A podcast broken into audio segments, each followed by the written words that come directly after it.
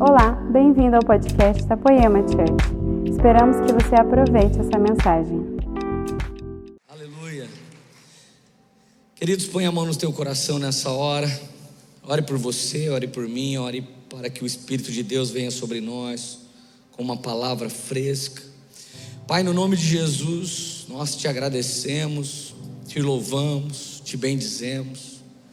Te agradeço por poder voltar novamente a essa casa num domingo maravilhoso. Que saudade eu estava de ver essas cadeiras cheias. O tempo que eu tive à frente da igreja, os últimos meses, pai, foi pandemia, era terrível. Quantas vezes eu estava pregando por uma sala com 20 irmãos, todo mundo trabalhando uma live, e eu pedi para eles falar aleluia, glória a Deus, e porque era difícil pregar para as câmeras. Mas esse povo foi alimentado à distância. E nos últimos meses, pouco a pouco o Senhor foi liberando a capacidade, a gente ainda vai chegar na, na, na, liberdade da capacidade máxima, sem máscara, nós te louvamos por isso. Pedimos que o Senhor repreenda o Covid, Senhor Jesus, da nossa nação e das nações da terra, em nome de Jesus. Mas eu te agradeço, porque os meus olhos um dia viram esse lugar vazio e hoje novamente ele pode ver cheio de pessoas sedentas, Pai. Então, no nome de Jesus, eu te agradeço. Venha sobre nós com espírito de revelação, com profecia, venha sobre nós com uma palavra profética que nos dê destino e nos aponte o caminho a ser seguido.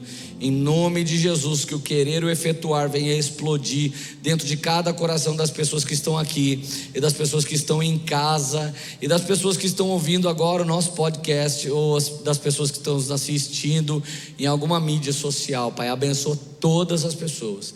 Em nome de Jesus Cristo. Aleluia. Amém. Amigos, eu estava com muita saudade de vocês. Eu, não, eu, nem vou perguntar porque vai que alguém fala que não estava, então deixa assim.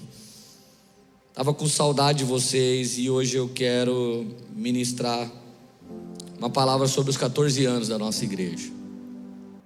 Há 15 anos atrás, o Senhor estava restaurando meu casamento pela última vez. E houve uma tentativa de restauração no meu casamento seis vezes. Eu me casei com a Érica três vezes.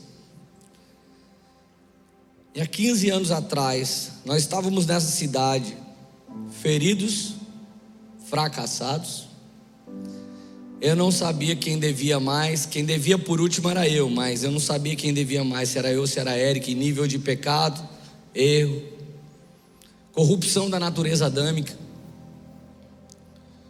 Eu me lembro que o pai do pastor Cláudio, da Pleroma de Caxias do Sul, o pastor Ivo. Ele tinha feito uma proposta, ele conhecia o nosso chamado, ele sabia que a gente estava sofrendo aqui na cidade, porque quando você dá um passo de restauração, gente, as pessoas não acreditam em você. Quando você diz que vai dar uma virada na sua vida, as pessoas não acreditam em você. Quando você diz que Deus vai restaurar o seu casamento, as pessoas riem. Quando você diz que Deus tem uma promessa com o seu filho que está na droga, as pessoas não acreditam. Quando seu marido vai embora com outra mulher e você começa a declarar: Meu marido vai voltar porque Deus vai restaurar, as pessoas não acreditam nisso. As pessoas elas querem aplaudir quando você tem uma história de superação, mas quando você está tentando superar, pouca gente acredita, como por exemplo a pastora Cida. Ela acredita em todo mundo e ela ora com todo mundo e ela diz para todo mundo que Jesus vai fazer um milagre, amém? Então o pastor Ivo fez uma proposta muito bonita para a gente. Eu amo a vida dele até hoje por isso. Levei embora para Caxias do Sul, monta um salão de cabeleireiro aqui e pastorei a nossa igreja. E eu e a Érica, a gente não queria nem orar, a gente só queria ir. Mas o problema de muitos cristãos é que você ora. Se você não orasse, você não tinha problema. Se você não orasse, você fazia o que, você, que viesse na sua cabeça. Qualquer coisa que você quisesse, você podia fazer se você não orasse. Mas quando você ora, você consulta a Deus. E quando Ele responde, nem sempre é o que você deseja. E a gente orou e o Espírito Santo entrou dentro do meu coração e falou assim: Leandro, se um dia você for embora de Taubaté, vai ser com festa, vai ser com envio, e você vai deixar saudade para trás, porque um homem não deixa uma confusão para trás. Um homem não foge dos seus fantasmas. Um homem de Deus, uma mulher de Deus, ele tem a sua vida restaurada e depois ele recebe um envio. Quem foge é o diabo do nome de Jesus. Então o Senhor falou: quando eu te honrar na sua cidade, então eu vou te enviar. A palavra honra não tem nenhum significado quando você está todo arrebentado. A palavra honra não significa nada quando não há mais respeito, quando só há ruínas de um lar. Mas o Deus que promete algo para o homem, ele não é homem para que minta, nem filho do homem para que se arrependa. Se Deus está te prometendo algo nessa noite, Ele vai cumprir. Demônio não pode se levantar contra as promessas de Deus na sua vida. Um anjo do céu que queira impedir não pode levantar contra a sua vida. A torcida contrária não pode se levantar contra a sua vida se o Senhor decretar uma palavra sobre você essa noite. Posso ouvir um amém aqui nesse lugar? Aleluia. Me ajuda, gente, que eu estou muito feliz. Quero que você, eh, se você não dá glória a Deus por amor a Jesus, fala só para eu ficar feliz, então, tá? Mas eu sei que você dá por causa que você ama Jesus. Se você não veio na conferência, não fique triste, porque a Bíblia diz em João 37, no último e mais importante dia da festa, Jesus levantou-se. O Senhor Jesus ama o último dia da festa. Tanto é que ele deixou escrever na Bíblia: é melhor o fim, Felipe, do que o começo. Você pode começar bem, mas o importante é terminar muito bem. Você pode começar mal, mas o importante é terminar bem. Sua vida ainda não acabou. Então ainda dá tempo. Repete comigo: ainda dá tempo de Deus fazer grandes coisas em minha vida no último e mais importante dia da festa. Que dia é esse, gente? Não somos numerólogos, mas nós sempre pesquisamos os significados bíblicos. Então eu fui olhar na Bíblia e ver o que, que diz sobre o 14. Êxodo 15, Êxodo 12, do verso 5 ao 6, a Bíblia diz: O animal escolhido será macho de um ano sem defeito, e será um cordeiro Guardem-no até o décimo quarto dia do mês, quando toda a comunidade de Israel irá sacrificá-lo ao pôr do sol. Por 14 dias o povo que estava na mão do Egito, ele estava junto com um cordeiro que seria sacrificado no décimo quarto dia. E no décimo quinto dia o povo saiu do Egito. Isso aponta para Jesus te tirando do mundo. Isso aponta para Jesus te libertando da tirania egípcia, do, do faraó que dominava a sua alma em desejos obscuros, inimigos de Deus.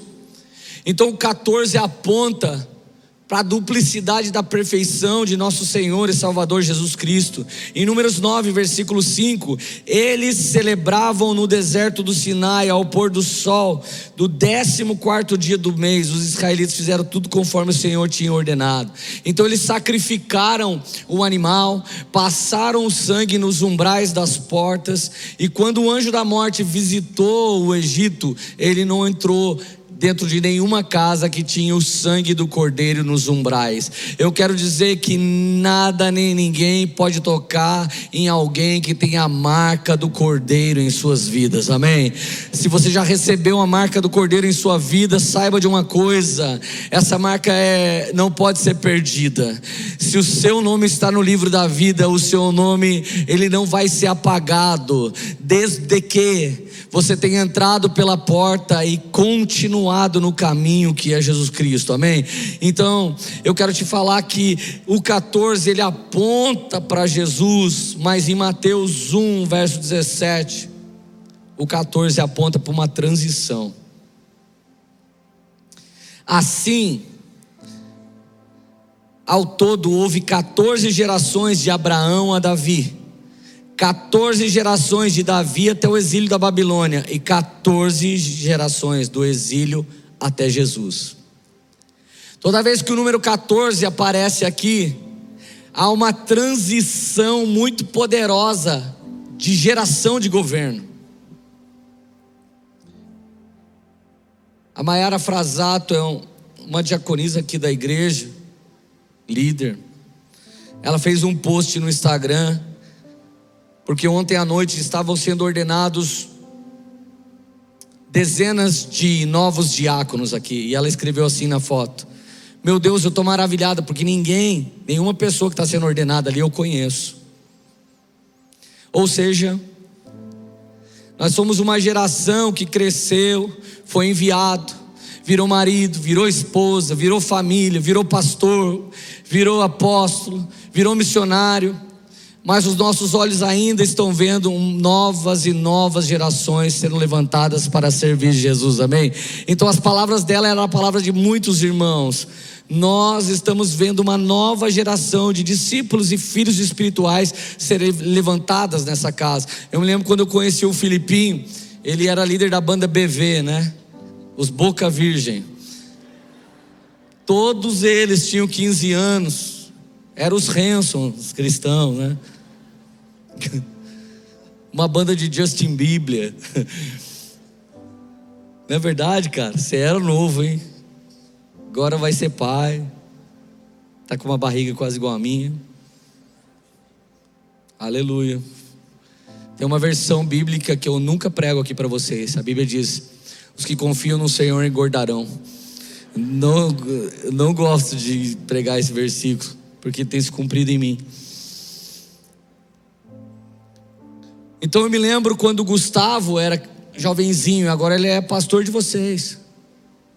Eu me lembro quando o Ladentim, ele não sabia tanto sobre Jesus, agora ele é pastor de vocês.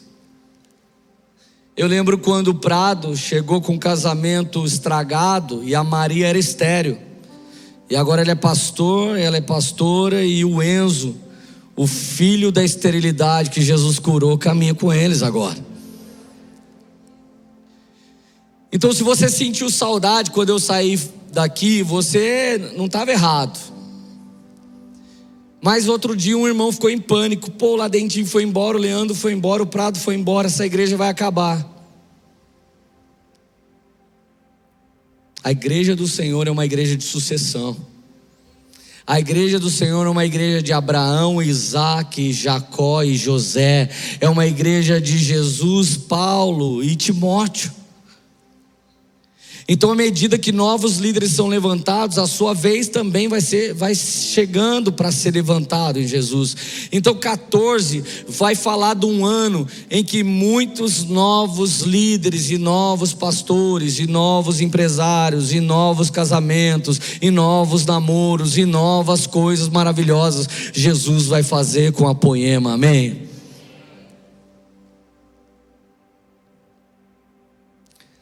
Agora você sabe que uma das três festas mais importantes de Israel é a festa de tabernáculos.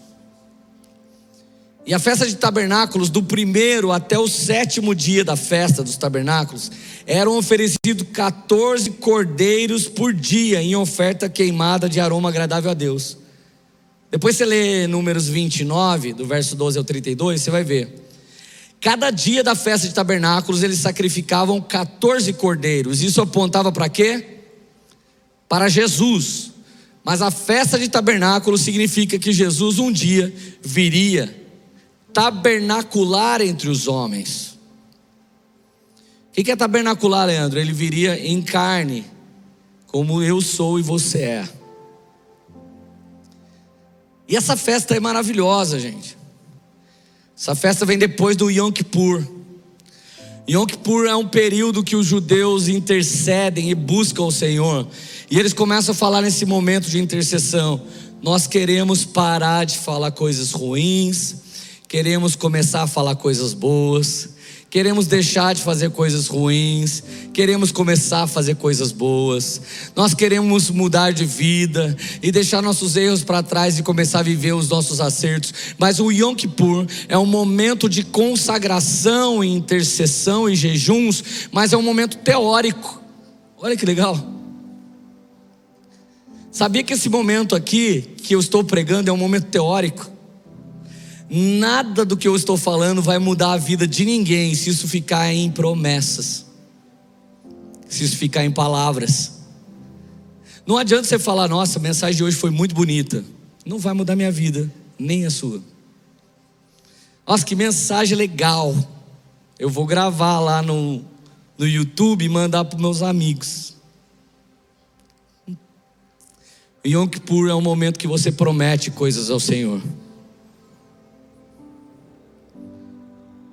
Mas algum pouquíssimo tempo depois do Yom Kippur vem o Sukkot. E o Sukkot é um momento de praticar as coisas que você disse que faria para Deus no Yom Kippur. Então, esses dias de conferência, se lembre das coisas que você orou. Esses dias de conferência foi um Yom Kippur para você. Essa noite está sendo um Yom Kippur para você. Mas segunda-feira não, porque é feriado. E você pode ir no Flow da Poema em São Paulo e entrar de graça. E nós vamos fazer uma grande festa lá amanhã, amém? Não esquece, amanhã tem Flow na Poema de São Paulo. E vai ser fogo de Deus, amém? Amém? E não tenha medo de ir, que é volta de feriado. O povo vai estar tá indo para São Paulo, ele não vai estar tá vindo de São Paulo. Então a nossa volta vai ser bem tranquila. Saia um pouquinho cedo que vai ser muito legal. Terça-feira o, o Senhor vai te chamar para o Sukkot, que nada mais é do que a festa de tabernáculos. E o que significa? Tem outro nome na Bíblia, festa das cabanas. Então, a primeira festa de Israel é Páscoa, a segunda festa de Israel, Pentecostes, e a terceira festa de Israel, Tabernáculos. Três significados para essa festa. Primeiro, sete dias, todo mundo saía de suas casas e entrava em cabanas em Jerusalém. Lembra do povo que viveu no deserto? Sim ou não? Eles viviam em cabanas, viviam em tendas. E o Senhor disse assim: Um dia eu vou mudar a vida de vocês de maneira tão poderosa, mas eu não quero que vocês morem no apartamento de vocês e na casa de vocês e esqueçam que foi eu que fiz isso. Então, uma vez por ano, ele fazia a festa das cabanas e fazia todo mundo sair do seu apartamento bom, do seu Wi-Fi, do seu Netflix e o Senhor te convidava a vir aqui ao redor da Poema e a gente começava a montar barraca aqui atrás da associação, na rua do Correia, aqui no mini ramp onde teve campeonato hoje não ia ter porque a gente ia lotar de barraca. E sabe o que o Senhor ia nos pedir na festa das cabanas? Só bebam água e comam pão. Fiquem em cabanas por sete dias, comam pão, bebam água. Nada de levar kit kat. E nada de tirar o telefone do Wi-Fi. Para que, que Deus queria isso? A festa de, das cabanas, a festa que eu estou ministrando para você, dos tabernáculos, era uma festa que gostaria de te levar ao início de tudo. Quantos de vocês chegaram aqui devendo até as cuecas? Quando você chegar aqui, jurado de morte, desempregado, desenganado, sem família, e não só aqui, em qualquer igreja de Jesus, o Senhor Jesus está convidando todos nós a voltarmos para um lugar onde a gente queimou na presença dEle, a um lugar onde a gente era apaixonado por Ele. Então Ele pedia nessas festas: eu quero vocês em cabanas bebendo água, comendo pão e cantando cânticos de alegria. Uau! Eu não sabia disso, mas dia 9 de janeiro desse ano, o dono do meu apartamento, que é um irmão incrível da igreja, ele falou: Lê, vocês podiam devolver o apartamento? Aí eu devolvi. Aí eu falei para o Senhor: para onde eu vou? Ele falou: Não, eu só falei para você sair. Para onde você vai, eu não vou falar. Eu não sabia que no dia 9 de janeiro desse ano eu recebi um convite VIP para a festa das cabanas. De lá para lá, de lá para cá, eu não tenho mais casa, nem a Érica, o Samuel não tem mais um bercinho, nem a Radassa tem um quarto, nós não temos nenhum carro. Nós não temos nenhuma casa e nós não temos nada. Nós já moramos em sete cidades brasileiras, uma no México, três na Flórida, voltamos para Taubaté. Estamos num apartamento agora que a minha mulher dorme na cama, mas eu não caibo na cama com ela, então eu durmo no chão. E não dá para os nossos filhos dormir lá na casa, então eles estão dormindo em outro lugar. E graças a Deus a Sanches Motors patrocina nós e armou um carro para eu andar.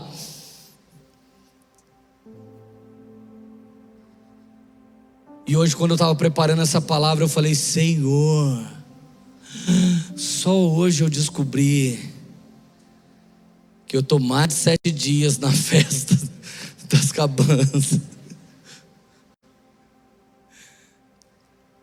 E, o que Deus queria fazendo aquilo com o povo de Israel, gente? Lembrar que o Cordeiro de Deus não tem onde recostar a sua cabeça, mas ele tem compromisso com a missão com o Pai.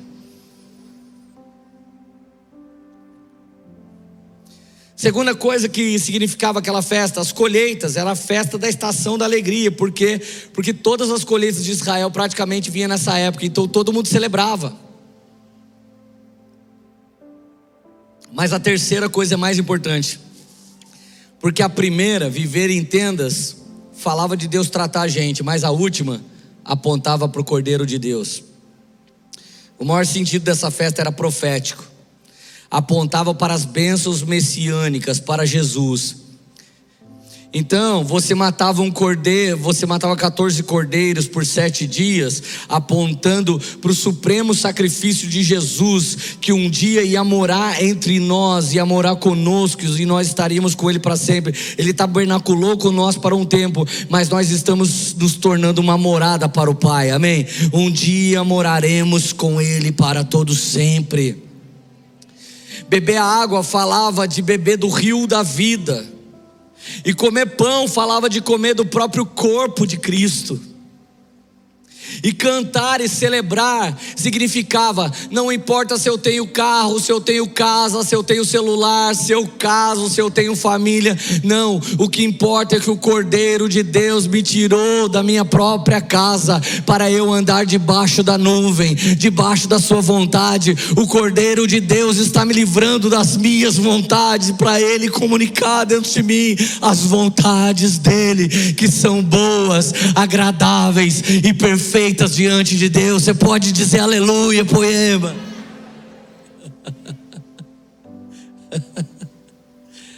Ai, o ritual da festa era maravilhoso. No tempo de Jesus, o sumo sacerdote saía em procissão. Ele saía com uma bacia de ouro em procissão. Ele ia lá no tanque de Siloé, pegava água. E ele vinha andando pela rua. Enquanto haviam sacrifícios, o povo vinha cantando, louvando e adorando o Senhor e declarando: nossa cidade não é importante, nossa casa não é importante, nossas coisas não são importantes, mas o importante é que nós estamos celebrando o que um dia virá. Então o sumo sacerdote chegava do outro lado e derramava água em cima do altar o tanque de Siloé representava Jesus, e o altar representava Jesus, e a água sobre o altar representava a água da vida, que aquele que beber jamais terá sede novamente. Ele se chama pão, porque é um alimento elementar que te sustenta, é um carboidrato que te mantém, mas ele chama muito mais os sedentos do que os famintos, porque nós sabemos, nós somos cristãos, então nós jejuamos. Alguns de nós jejuam sete dias, o outro quinze, o outro trinta. Alguns, como Jesus, conseguem jejuar quarenta. E a verdade é que a fome, por mais que ela te surre, você consegue vencer a fome. Mas se você tiver sede, você não passa um dia com sede. Então, quando a Bíblia fala assim como a corça anseia por águas, assim somos nós que ansiamos por ti. A corça é um animalzinho que, à medida que ela vai tendo sede, ela vai exalando um cheiro que deixa para trás um rastro facilmente farejado por predadores. Então, quanto mais sede a corça tem, mais ela fede. E quanto mais ela fede, mais na mira do predador ela está. Assim como eu e você, quanto mais sede de Jesus nós temos, mais fedor sobe da nossa vida ao invés de incenso agradável. E o predador começa a sentir cheiro da nossa carne. E ele começa a querer nos devorar nos devorar através do emocional, através dos nossos desejos caídos. E o diabo fica ao nosso derredor, buscando o momento que a gente não está exalando incenso que representa adoração, mas que a gente está liberando fedor da nossa natureza adâmica. Essa procissão acontecia sete vezes no mesmo dia. E de repente, no último dia da festa, repete comigo, no último dia da festa. o povo judeu fazendo essa festinha com cabaninha, com pãozinho, com água, com bacia de incenso, com bacia de ouro, no tanque de Siloé. E sabe o que eles não sabiam? Que o rio da vida já estava entre eles. O que eles não sabiam é que a água da vida já estava entre eles. Então Jesus sobe no meio da festa e começa a pregar. E ele pregava tão ousadamente que as pessoas começaram a dizer: ninguém vai matar esse homem. Ele está insinuando que ele é o filho de Deus. Alguém tem que parar esse homem. Mas a Bíblia diz: ninguém tocou em Jesus porque ainda não era chegada a sua hora. Então, de repente, no último dia, no ápice da festa, no domingo à noite, no Timothy Conference, Jesus aparece na frente de todos, João 7,37, e diz assim: No último e mais importante dia da festa, Jesus levantou-se e disse em alta voz: Se alguém aqui tem sede, venha a mim e beba.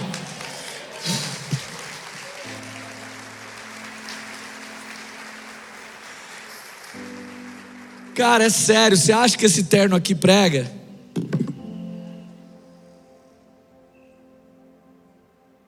Você acha que isso aqui prega? Prega paletó. Prega aí para a igreja. Em alguns lugares ele prega. Em alguns lugares a sua falsa santidade te diz que você tem águas. É muito fácil ser uma igreja cristã hipócrita e dizer para alguém que vive no pecado: você ama mais o pecado do que o Senhor. O difícil é encarar que alguns de nós amam mais o diploma do que o Senhor, a nossa religião do que o Senhor, o nosso título de líder do que o Senhor, o nosso gordudismo do que o Senhor. Alguns de nós, ele, ele não consegue encarar que a nossa santidade fede diante do Senhor. Então, quando Jesus está falando, quem tem sede, vem a mim e beba, ele está dizendo assim: ei, judeu Deus, toda essa história bonitinha e essa festa linda está apontando para mim. Eu sou o rio da vida e aquele que beber de mim jamais terá sede. Nós viramos uma igreja que quando o cara fuma, ele é pecador. E quando você é um religioso que julga as pessoas de serem pecadoras, não é pecador. O fumante muitas vezes ele clama: Jesus me liberta. Mas o religioso não clama: Senhor, me liberta das minhas próprias justiças que diante de ti são trapos de imundícia. Quantas vezes alguém dentro de uma igreja achou eu devia ser o pastor, porque eu sou mais de Deus do que aquele homem. Eu devia estar cantando. Porque as pessoas não sabem o que aquele cantor está fazendo e eu tenho andado em santidade com o Senhor. A sua santidade para o Senhor é autossuficiente e ela cheira como uma corça podre.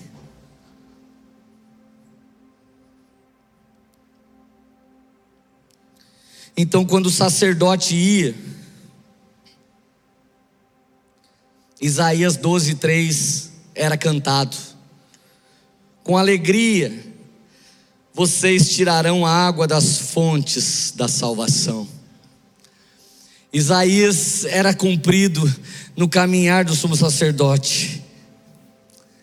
À medida que vocês levam água, à medida que vocês buscam essa água, com alegria, cantando louvores, purificado no jejum de muitas coisas, vocês estão tirando água das fontes da salvação. Vocês estão andando pela cidade e vocês não estão dizendo Lula livre e nem estão dizendo ele não. Vocês não estão dizendo evangélicos ou católicos. Vocês não estão dizendo pentecostais ou tradicionais. Vocês não estão dizendo São Paulo ou Coríntias. Vocês não estão dizendo homem ou mulher. Vocês não estão dizendo machismo ou feminismo. Mas enquanto vocês andam e cantam e louvam, vocês estão pegando água da fonte da salvação e caminhando para a cidade, porque Jesus não nos chamou para ser ativistas, nem direita, nem esquerda, mas para carregar a fonte da água da vida que é Jesus. Aleluia!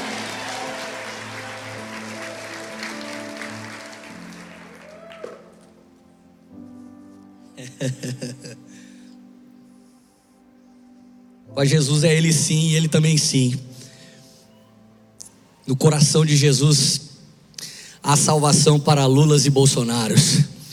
Assim como houve salvação para um drogado dessa cidade que está pregando para você agora. Assim como há salvação para qualquer um que tem sede aqui essa noite.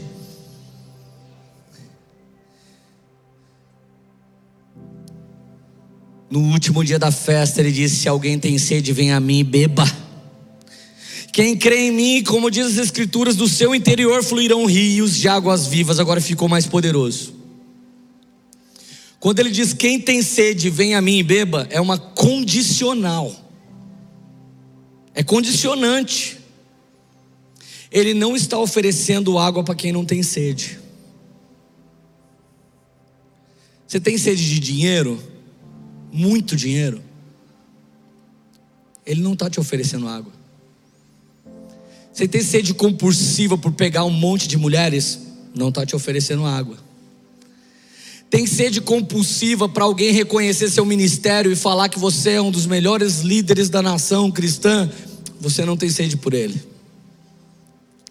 Você tem sede por uma autossalvação em que você fica repreendendo palavras que você fala para que você fique perfeito diante de Deus e você está mais comprometido com o seu sistema religioso do que tem sede por Jesus. Ei, você não tem sede de Jesus, você tem sede do seu eu mesmo. E você entende que eu posso ficar até amanhã falando que tanto quem peca deliberadamente ou quem peca ocultamente tem sede por essas coisas e não por Jesus, ficou claro? Então o evangelho já não é mais para bonzinho ou ruinzinho. É para quem crê ou para quem não crê.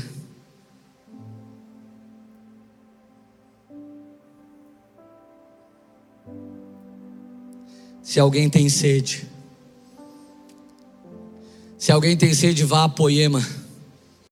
Não está escrito isso. Se alguém tem sede, peça uma oração para o Leandro. Também não é isso. Se alguém tem sede, lê a Bíblia toda esse ano. Não é isso. Se alguém tem sede, entre no quarto e fique assistindo todos os vídeos de pregação do YouTube. Não é isso. Se alguém tem sede, se alguém tem sede, vem aqui que eu sou o rio da vida. Na hora mais importante da festa, Jesus é muito doido. Ele diz: Está vendo a festa toda que vocês estão fazendo? Quase que eu subi aqui. Sou eu. Eu ia entrar dentro da oferta. Eu ia virar uma oferta agradável a Deus, gente. Faz um de ferro para subir aqui, o paisaia. Vou subir não, gente. Pôr chip feio. Presta atenção. Quem tem sede, vire católico, evangélico, poemeiro, budista, arminianista, Hare Krishna. Ele não disse nada disso, porque ele não estava falando sobre religião. E as religiões muito ajudam o homem, mas quem salva o homem é um nome sobre todo nome chamado Jesus Cristo. Jesus Cristo, Filho de Deus, Quem tem sede vai para o GC, não, não estava escrito isso. Quem tem sede vira líder, não, não estava escrito isso. Quem tem sede vem a mim, vem aqui que eu tô louco por você, cara. Deixa eu te mostrar o que ele estava dizendo. Põe água aqui para mim, alguém, rapidinho, por favor. Qualquer água, água já bebida, não bebida. Põe aqui. Agora você vai ver. Você vai ter que entender o que eu estou pregando. Tá olhando aqui? Tá? Olha aqui. Filma aqui, câmera. A fonte da vida. Por três anos e meio ficou lá, borbulhando quando ouvia um Zaqueu, derramava um pouquinho. Quando ouvia uma mulher samaritana, derramava um pouquinho. Mas ela não se aguentou. Na festa dos tabernáculos, onde o homem saía da sua vida para ver se encontrava Deus em habitações simples, o rio da vida começou a dizer assim: Ei, a própria água dizia: Ei, se vocês estão com sede, vem aqui, beba, beba, beba, beba. Se você tem sede, vem a mim, beba. Ele estava gritando por você.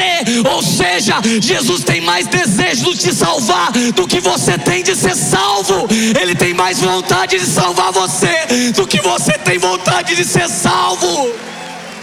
Você não pode encontrá-lo, ele que se deixa achar por ti, aleluia.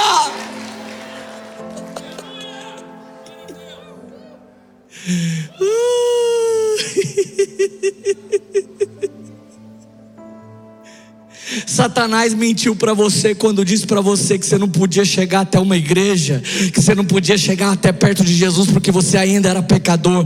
A fonte das águas estava clamando: Vem a mim, vem a mim. Você que está cansado, você que está sobrecarregado, vem a mim, vem a mim, vem a mim. Você que nos últimos 14 anos nunca conseguiu se posicionar comigo, venha a mim, porque eu estou esperando para transbordar dentro de você. E tem mais uma condicionante. Quem crê em mim vai beber dessa água. E como diz as Escrituras, do seu interior fluirão rios.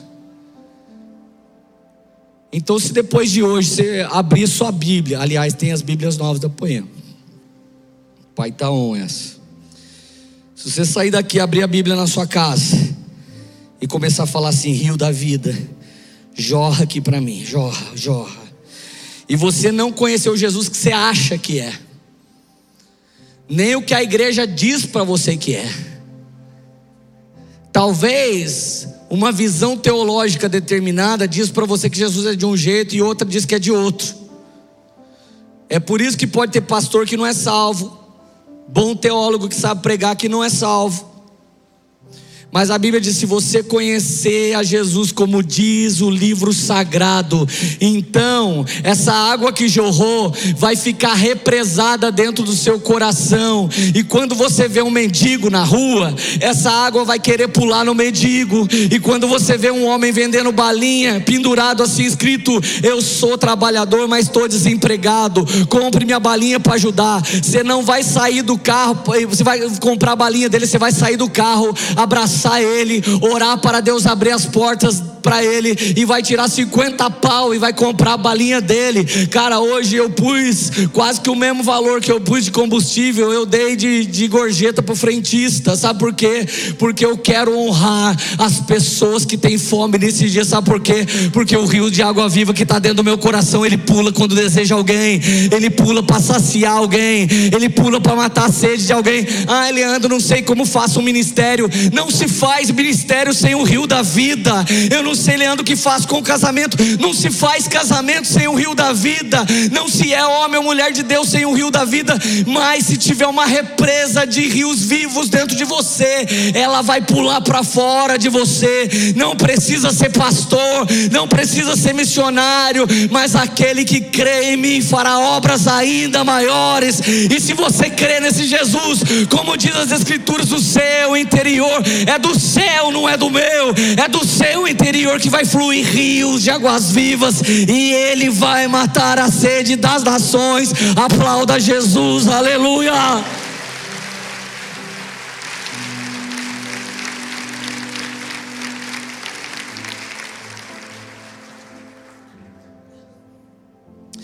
Leandro, mas você precisa gritar. Não está cabendo dentro de mim o que tem aqui, cara. Eu não estou conseguindo ficar quieto ultimamente. Ah, como eu queria voltar para esse lugar, Jesus. Ele é a rocha que vertia água no deserto, ele é o tanque de Siloé. Olha o que Isaías 55 diz: Venham todos vocês que estão com sede, venham às águas, e vocês que não possuem dinheiro algum, venham e bebam de graça. Você que entrou aqui e pensou assim: nossa, tem que pagar para entrar na conferência? Não tem. Tenho que dar o dízimo para participar do culto? Não tem. Ah, eu não sou da igreja porque eu não tenho talão de cheque. Não precisa. Eu não vou na igreja porque eu sou pobre. A gente pode semear na vida de vocês, porque Deus está fazendo de nós mantenedor das nações. É isso que a gente está se tornando. Nós somos os mantenedores das nações. Como? Como a cesta básica, mas como a gente não é ativista, a gente também tem o pão vivo que desce do céu e os rios de águas vivas para colocar dentro das pessoas. Genuíno empoderamento é ser batizado com o Espírito Santo de Deus, orar em novas línguas e ter um novo caráter transformado na estatura de Jesus Cristo dia após dia. Apocalipse 22, 17: O Espírito e a noiva dizem: Vem, e todo aquele que ouvir, diga: Vem, e quem tiver sede, vem, e quem quiser, beba de graça da água da vida.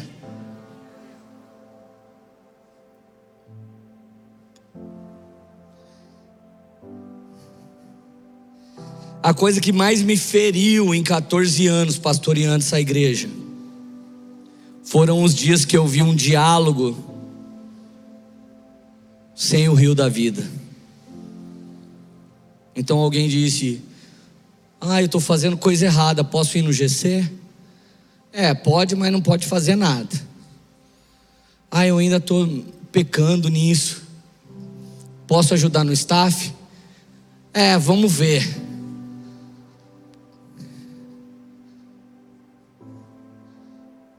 Toda vez que eu não vi a graça e misericórdia de Jesus na liderança, eu chorei e falei: Jesus, não foi essa igreja que o Senhor falou para mim que ia fazer em Taubaté. O Senhor nunca disse: venha, poema e beba. Mas Ele disse: venha a mim. Você que não pode, não consegue, não tem, não sabe, mas tem sede. Agora, talvez infelizmente, pode se cumprir na vida de alguém. O texto que João diz no capítulo 1: Ele veio para os que eram seus, mas os seus não o receberam. Contudo, todos quanto o receberam, deu-lhes o poder de se tornarem filho de Deus, os quais não nasceram do desejo de um casal, os quais não nasceram porque rompeu um preservativo, os quais não nasceram porque o DIU não funcionou, os quais não nasceram porque a tabelinha não funcionou, os quais engravidou por um estupro. Não, todo mundo que nasceu e nasceu de novo, nasceu da vontade do Pai, e é bebendo desse rio de águas vivas que você se torna filho e filho de Deus. E vem o verso 14 de João 1: aquele que a palavra tornou tornou-se carne e tabernaculou entre nós. Vimos a sua glória, a glória do unigênito vindo do Pai, cheio de graça e verdade. E se eu beber dessa água, ele não é mais o unigênito, ele se torna o primogênito. E quem bebeu primeiro depois dele, se torna o segundo, e depois o terceiro, o quarto, o quinto. E bilhões e bilhões de pessoas foram alcançadas pelo Senhor. E assim será. Ah, Leandro, mas eu tenho medo de me perder. Mas a Bíblia diz em Apocalipse que nenhum dos que tinham o nome escrito no livro da vida se perdeu. Quem te salva não é você, quem te salva é o Senhor Deus Todo-Poderoso.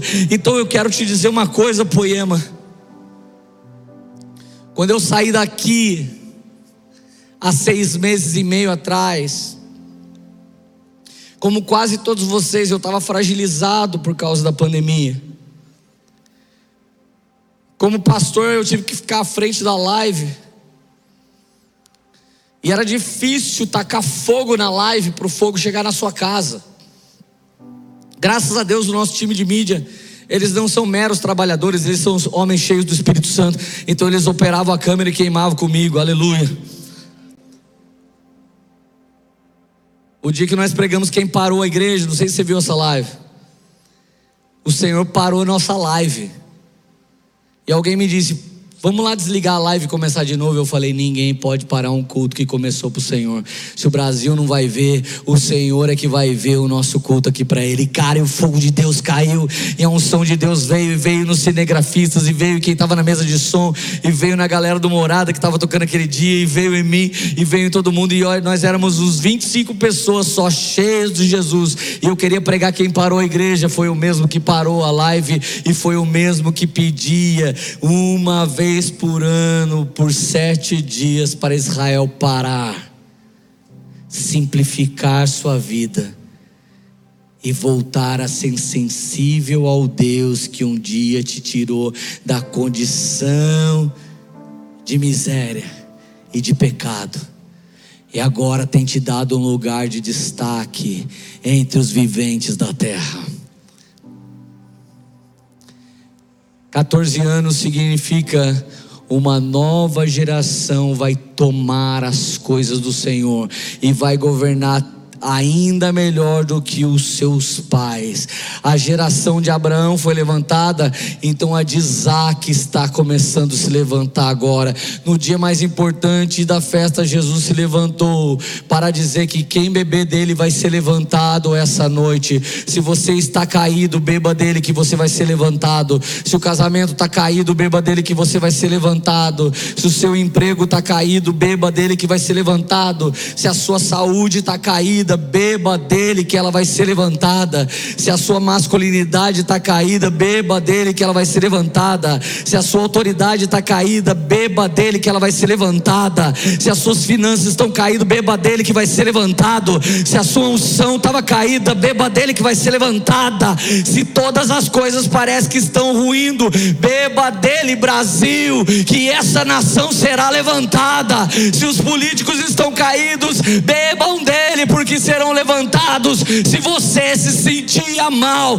beba dele que você será levantado em nome do Senhor Jesus. Você pode aplaudir Jesus.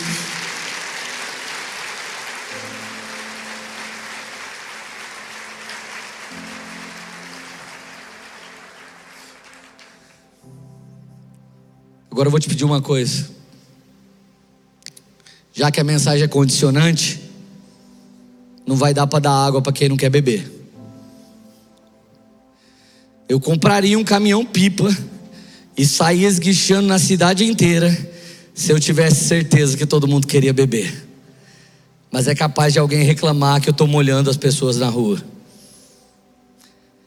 Tem muita gente que reclama da nossa pregação, mas desculpa aí, mano. Se eu tiver que chutar sua cara para Jesus entrar, eu estou nem aí.